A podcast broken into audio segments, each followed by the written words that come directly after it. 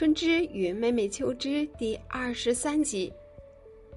哭完，小宝把秋之说的话和他娘说了一遍。春之着急的告诉小宝：“你不能听你小姨的，她是不会放过我们的。你不能帮她害人，就算是你帮了她，她也不会放了娘的。他会把你控制在他手里，叫你给他画一辈子。小宝，娘不能叫你被他要挟。”孩子，不要管娘了，快跑，离开这儿！说完，春枝把小宝推出了牢房。小宝很想救他娘，所以他就又去找秋枝。秋枝给了他一张纸，吩咐他把刘老爷画死。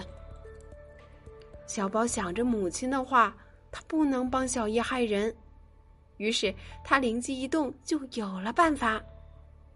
只见小宝坐了下来，从怀里掏出神笔，静静的画着。秋枝见了，满意的点了点头，走出了房门。他叫来了女仆，吩咐女仆做几样菜。等女仆做好了菜，并加上了一碗饭，端到了秋枝的面前。秋枝在饭菜里下了毒，吩咐女仆把饭菜拿到牢牢房里给春枝吃。他想毒死春枝，他不能叫小宝和春枝走，他还要小宝给他画一辈子。女仆端着饭菜走了，秋枝又进了屋，看着小宝画画，见这画上的刘老爷是直挺挺的躺着，秋枝的嘴角就多了一丝笑意。他催促小宝快把画变真，不一会儿别把画没了。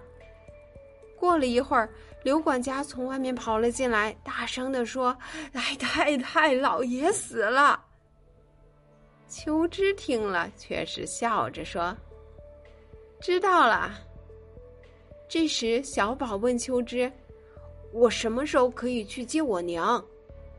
秋枝笑着说：“去吧，现在就可以了。”小宝飞快的跑去了大牢。